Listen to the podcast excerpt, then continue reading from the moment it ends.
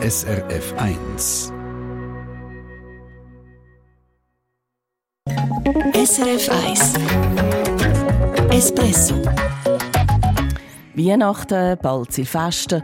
Sie stoßen sicher über diese Tage auch immer wieder einmal an. Vielleicht mit einem Schaumwein. Und es muss ja dann auch nicht immer mit Alkohol sein. Es gibt auch bei den Schaumwein gute ohne. Haben wir getestet. Und wir tauchen nochmal ein in unsere Sommerserie, wo wir nachhaltige Projekte sind besuchen.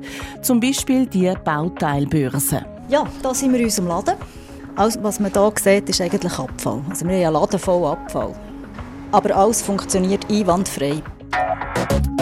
Ich bin Martina Schneider. Einen guten Mittwochmorgen. So tönt es sicher im einen oder anderen Wohnzimmer bei Ihnen. Schön anstoßen über die Festtage mit einem feinen Tropfen.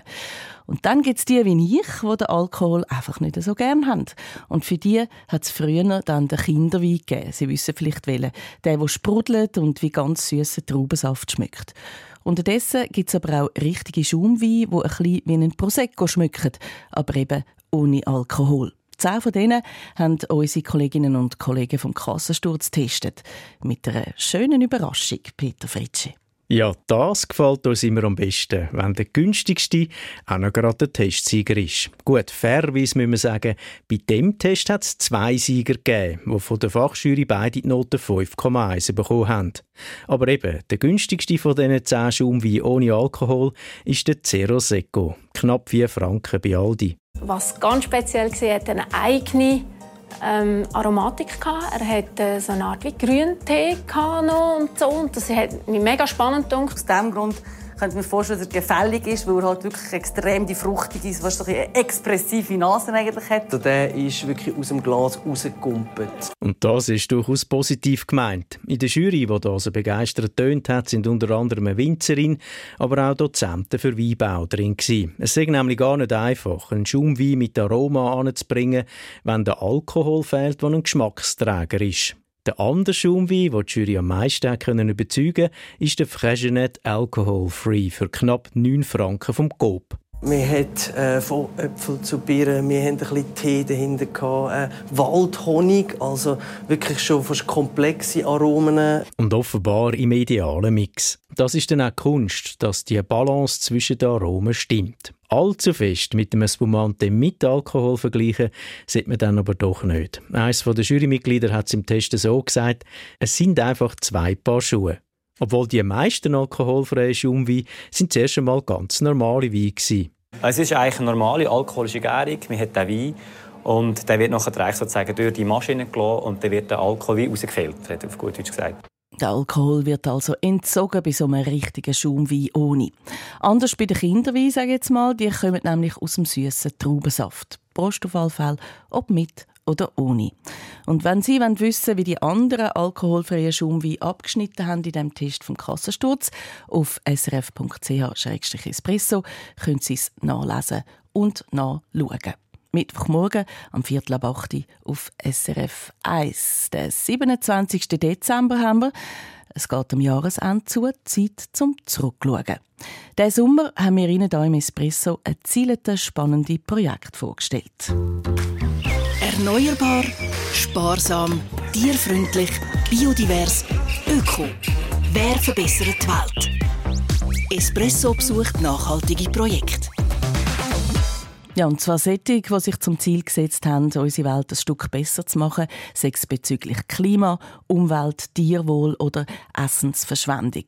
Ein zweites Leben für ausgemusterte Hühner zum Beispiel, ein Kino, wo mit Muskelkraft läuft oder neue Möbel aus alten Stück.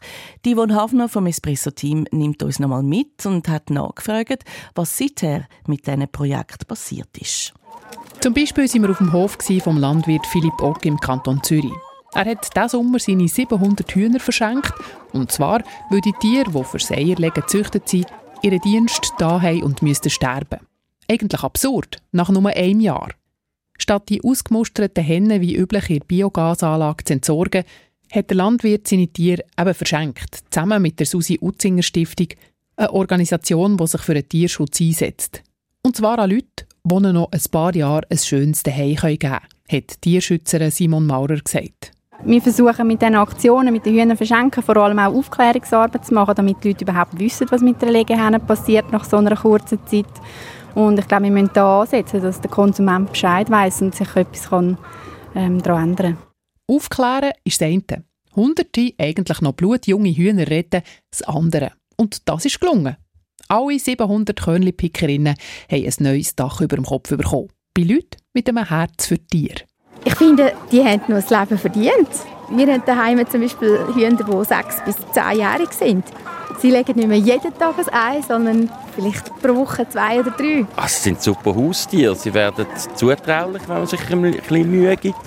Und natürlich, sie legen Eier jeden Tag. Das bringt sonst kein Haustier an. Also ich finde lässig, dass man sie tragen kann. Wir tragen sie öfters mal im Arm. Dadurch kann ich streicheln. Und eine gute Nachricht gibt es seit dem Sommer. Offenbar setzen sich jetzt auch genug andere Tierschutzorganisationen für so Rettungsaktionen ein. Darum setzt Susi Utzinger Stiftung künftig auf andere Projekte. So, weg von den Hühnern zum Abfall. Espresso ist diesen Sommer in ein ziemlich spezielles Geschäft. Ja, da sind wir in unserem Laden. Alles, was man hier sieht, ist eigentlich Abfall. Also wir haben einen Laden voll Abfall. Aber alles funktioniert einwandfrei. Wir sind in der Bauteilbörse Brück im Kanton Bern. Dort kann man Sachen kaufen, die wegen Renovationen, Umbauten oder Hausabbrüchen in Mulden landen, aber eigentlich noch tiptop zu Weg sind, hat Geschäftsführerin Karin Zidler erzählt.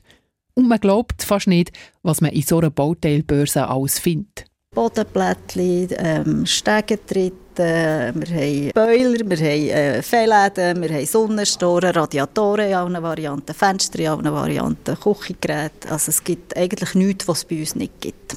Und manchmal sogar nigu-nagu neue Ware, wo Bauherren entweder zu viel oder falsch bestellt haben. Sättige Sachen ein zweites Leben geben, ist das Ziel dieser Börse. Da haben wir ein 30-jähriges WC, nein, sogar 40. Es sieht aus wie neu, wir haben nur geputzt. Und eine solche Qualität, die hat durchaus noch mal das Gleiche, wenn nicht sogar länger.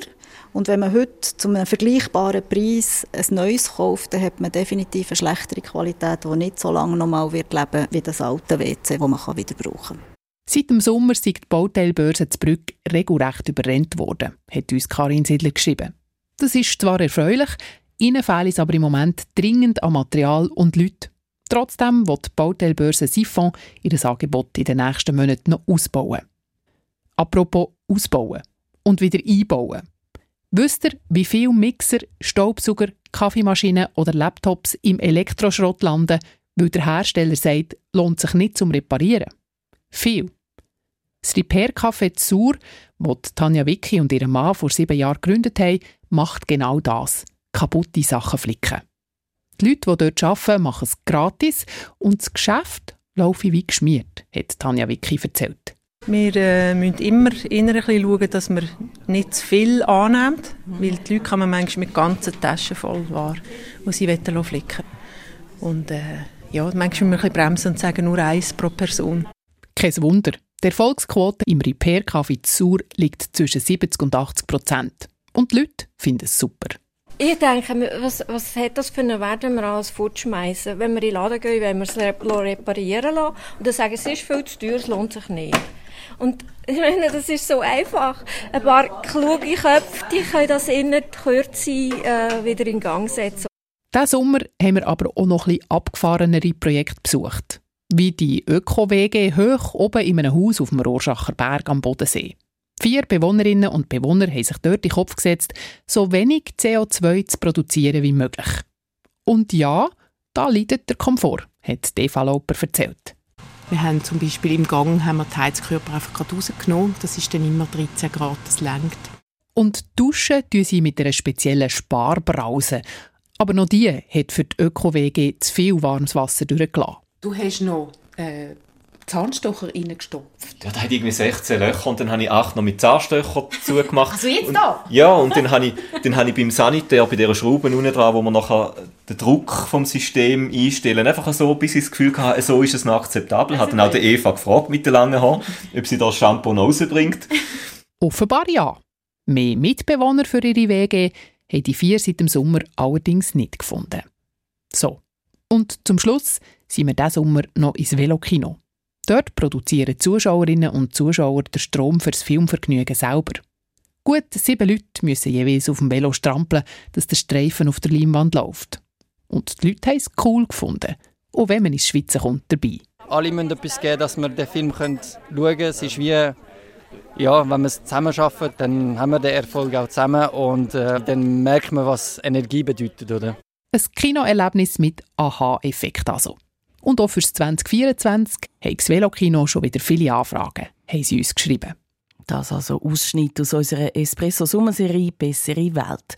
Und wenn sie es jetzt gepackt hat und sie gerne vom einen oder anderen Projekt noch mehr hören wir haben all unsere Reportagen zum Nachlesen parat gemacht. srf.ch-espresso. SRF 1 Espresso Eine Sendung von SRF 1. Mehr Informationen und Podcasts auf srf1.ch.